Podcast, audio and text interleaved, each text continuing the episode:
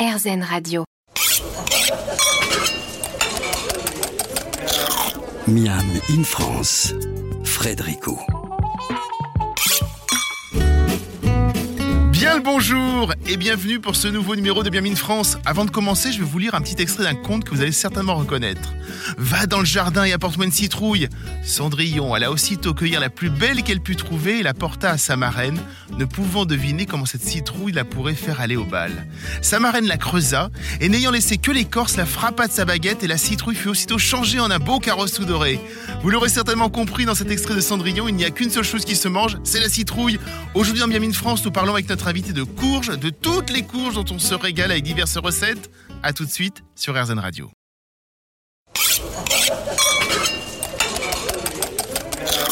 Miam in France, Frédérico. Et l'on se retrouve cette semaine à parler d'un légume qui a longtemps finalement été sous-estimé. Même si en été on apprécie les courgettes qui sont souvent associées à une cuisine du sud, il est vrai que les courges de toutes sortes en hiver ne faisaient plus rêver grand monde jusqu'à ce qu'il y a quelques années, on les redécouvre et qu'elles redeviennent à la mode euh, avec leur forme, leurs saveurs différentes. Bonjour Hélène Borderie. Bonjour Fred. Vous venez de faire paraître un très beau livre, Courge toujours aux éditions Marabout. Vous êtes journaliste culinaire, euh, vous avez participé à différents livres, mais c'est votre premier vrai livre, en nom propre, on va dire. C'est ça. S'il y a bien un légume qui représente l'automne, donc ce sont bien les courges. Déjà le côté euh, rouge un petit peu, on va dire la, Orangé, ouais. rouge orangé de la courge qu'on connaît le plus, ce côté très automnal. D'ailleurs, aujourd'hui, voilà, je suis habillé un petit peu en, en feuilles automne. d'automne, en aussi. d'automne. Vous aussi, exactement. Euh, donc, bravo pour le timing. Comment est né ce livre? À partir de quand on se dit, tiens, je vais faire un livre sur les courges? Alors, euh, à partir du moment où je suis arrivée dans un magasin et j'ai vu euh, des dizaines de variétés, et je me suis dit, mais est-ce que vraiment ça se mange et est-ce que vraiment on peut faire des choses avec en C'est fait ça Euh, Et j'ai sauté le pas et j'ai tenté des choses et en fait, bah, ça a plutôt bien marché. J'aimais beaucoup le côté sucré. Euh, J'aimais euh, la texture, euh, le fait que ce soit réconfortant, et puis bah, j'ai associé avec des ingrédients que je cuisine d'habitude, et puis Mhm. bah, ça a bien fonctionné. Et donc, vous avez fait plusieurs recettes et vous êtes dit, mais pourquoi on n'en ferait pas un livre? Exactement, j'ai fait des recettes euh, salées, sucrées, des soupes plus classiques. J'ai adapté des choses que je faisais déjà. Et en fait, euh, bah, ça a bien fonctionné. Et je me suis dit, bah, je vais les noter quelque part. Et puis, si jamais euh, j'arrive à en faire suffisamment, je proposerai à des maisons d'édition des idées de livres. Et, ça a bien fonctionné. Les, courges, justement, on en connaît deux ou trois. On va dire que souvent dans les marchés, vous, là, vous avez eu la chance effectivement d'a- d'arriver dans un magasin où il y a plein de courges différentes et vous avez pu vous poser plein de questions. oui. Est-ce que justement, euh, c'est cette multiplicité des courges qui vous a intéressé en disant, tiens, quel goût elles ont chacune et qu'est-ce qu'elles peuvent, euh, comment elles peuvent rentrer en cuisine? C'est ça l'idée? Bah oui, bien sûr. Donc les trois qu'on connaît, c'est potiron, euh, butternut et potimarron. C'est Ça, ça. c'est ce qu'il y a à peu près partout, Oui. y compris dans les grandes surfaces. hein, parce que faut pas oublier quand même que à Paris, on est très bien achalandé sur la variété. Euh, et en fait, moi, je me suis dit, bah, est-ce que la petite blanche, elle va avoir un goût différent de la grosse Mm. orange, ou est-ce que la longue, elle va être euh, peut-être euh, plus intéressante à farcir ou à faire en chips Voilà. Je me suis dit, en fait, c'est quoi les différences entre toutes ces variétés? Euh, Est-ce qu'il y a vraiment un intérêt à acheter euh, bah, plein de courges en fait? C'est ça. Voilà. Alors j'ai essayé de chercher, mais j'ai pas trouvé, euh, hormis avec la courgette. On va parler effectivement, voilà, quand on parle courge, on parle aussi courgette. Mais là, c'est vrai qu'on est plus dans l'automne. Donc, hormis la courgette, des plats traditionnels français avec des courges. Si l'on pense à la tomate, aux oignons, à la salade, je sais pas, moi, tout de suite, on a des idées de plats qui arrivent. Avec la courge, bah. Voilà, euh, avant l'émission, j'en parlais à notre réalisateur. Darren, il me dit Oh là, moi, j'ai pas envie de manger de la soupe. pas maintenant, quoi. Enfin, voilà, il fait. Et finalement, la courge, c'est beaucoup plus riche que ça. Et pourquoi il n'y a pas de grand plat traditionnel avec la courge? Bah, c'est une très bonne question. Euh, C'est vrai que j'ai un peu cherché euh, quand, j'ai, quand je me suis surtout renseignée en fait, sur les différents types de courges. Euh, voilà, je me disais, en fait, est-ce que celles-ci, on les a depuis toujours en France ou est-ce que euh, finalement, on en a cultivé que certaines? Après, j'ai trouvé, il y avait plusieurs courges qui avaient des noms euh, en rapport avec la provenance, donc euh, comme le potiron rouge des Tempes, par exemple, ou euh, la, suc- la sucrine du Berry. Mm. Et le seul plat traditionnel que j'ai trouvé, c'était donc le citrouillat berrichon, il me semble, qui est une tourte en fait avec euh, euh, de la viande et des oignons et de la courge sucrine du coup. Euh, donc voilà. Après, j'ai pas trouvé beaucoup. Mais ça n'a pas trop dépassé les frontières du Berry en fait. Non. On va dire que c'est- vraiment très très local. C'est, ouais, je pense que c'est très local. Enfin, moi, je connaissais vraiment pas Oui. avant. Et, euh, et en fait, au final, j'ai envie de dire ce qu'on connaît le plus, même si ça vient pas de chez nous, c'est la pumpkin pie en fait. C'est ça. Voilà. Donc ça, c'est euh, Et- les Américains. Les Américains font beaucoup de recettes avec la courge. Donc, vous avez parlé de la pumpkin pie au moment d'Halloween. Il y a plein d'autres recettes. On, on les voit dans les séries, dans les films. Ils sont toujours en train de préparer des choses avec des courges. Oui, oui, oui, Euh, vrai. pourquoi nous moins Bah, déjà, la courge vient euh, d'Amérique, donc euh, je pense que eux, euh, c'est plus ancré dans, Oui. leur, dans leur culture en fait d'avoir la courge déjà. et lors de la Nous, c'est depuis le XVIIe siècle, c'est ça à peu près. C'est depuis Christophe Colomb. Oui, c'est ça. C'est en fait c'est c'est des légumes qui ont été rapportés euh, bah, euh, chez nous en fait en Ouais. Europe.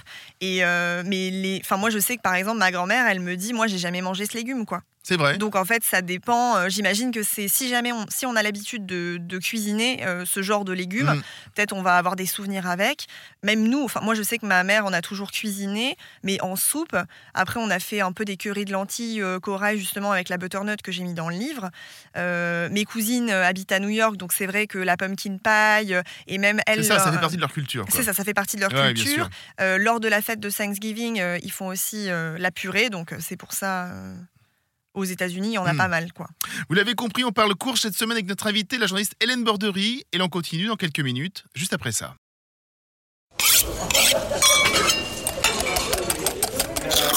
Miam in France, Frédérico. Potimarron, red curry, sucrine du berry, butternut, pâtisson. C'est peut-être un détail pour vous, mais pour Hélène Bordery, ça veut dire beaucoup. C'est la matière de son premier livre à titre personnel, Courge toujours, aux éditions Marabout. Donc, les courges appartiennent au genre Cucurbita. Il y a trois familles, Maxima, Moscata et Peppo. Est-ce que vous pouvez nous expliquer les différences? Alors euh, déjà les différences. euh, donc euh, la première catégorie en fait Maxima, c'est la catégorie on peut on peut repérer les courges par leur pédoncule. Donc le pédoncule c'est le petit euh, petit orifice qu'il y a au dessus, Oui. qui est souvent spongieux. Donc voilà, il est souvent rond et assez spongieux, fibreux. Donc ça c'est la catégorie qui rend qui renferme la, la plupart des courges qu'on connaît en fait. Donc le potiron, euh, le potimarron, euh, voilà, ça c'est des courges qui sont relativement connues. En termes de chair, il n'y a pas vraiment de d'harmonie en fait, parce que le potimarron, bah, on va avoir une chair qui est proche de la châtaigne, donc ça va être euh, assez resserré, alors que le potiron, ça va être très euh, aqueux, euh, avec des fibres, donc plus gorgé en eau. Euh, ensuite, après, on a donc euh, la famille Maxi, Ma- Moscata, pardon.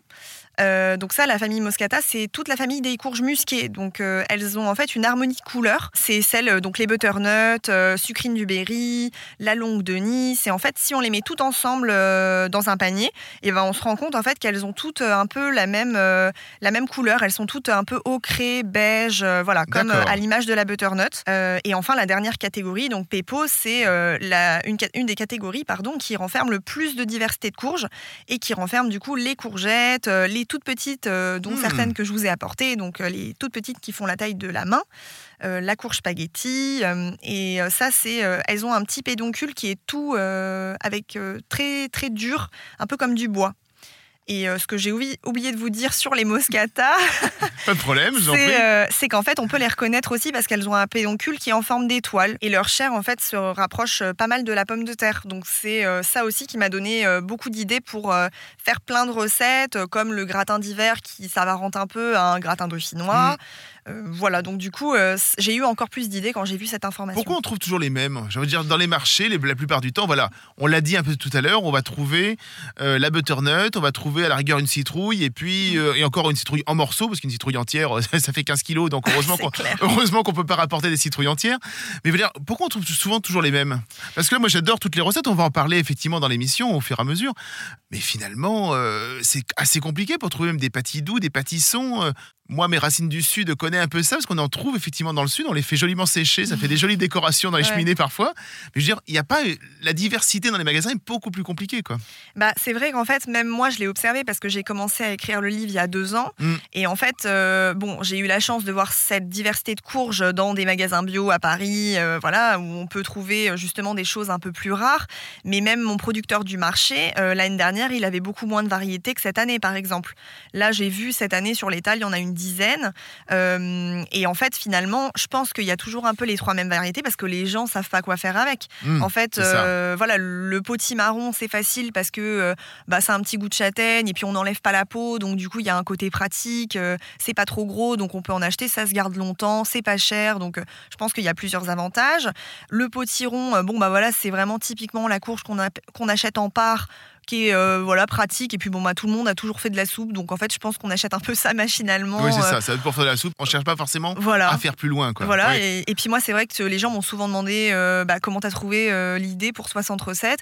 Bah, parce qu'en fait, moi, j'ai l'habitude, enfin voilà, tout le monde cuisine dans ma famille, j'ai l'habitude qu'on cuisine, je connais un peu les bases, et, et voilà, en fait, je me suis dit, bah, j'invente, et de toute façon, je suis jamais une recette, donc je suis toujours à faire des petits tests.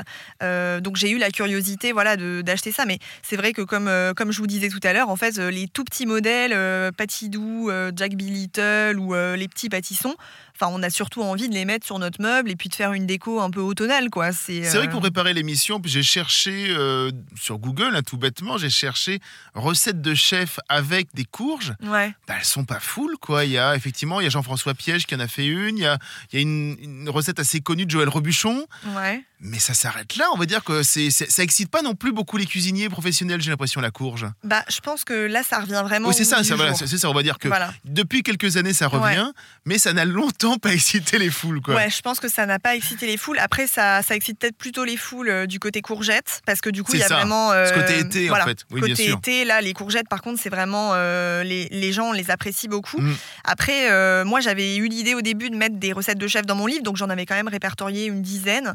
Euh, la Ligo de Sébastien Brasse au potimarron, par exemple, ça, Ah, j'aurais bien aimé ça, goûter. ça doit être sympa, on est d'accord. ouais, ouais. On continue d'évoquer dans quelques minutes cette redécouverte que sont les courges aujourd'hui dans Miami France. À tout de suite.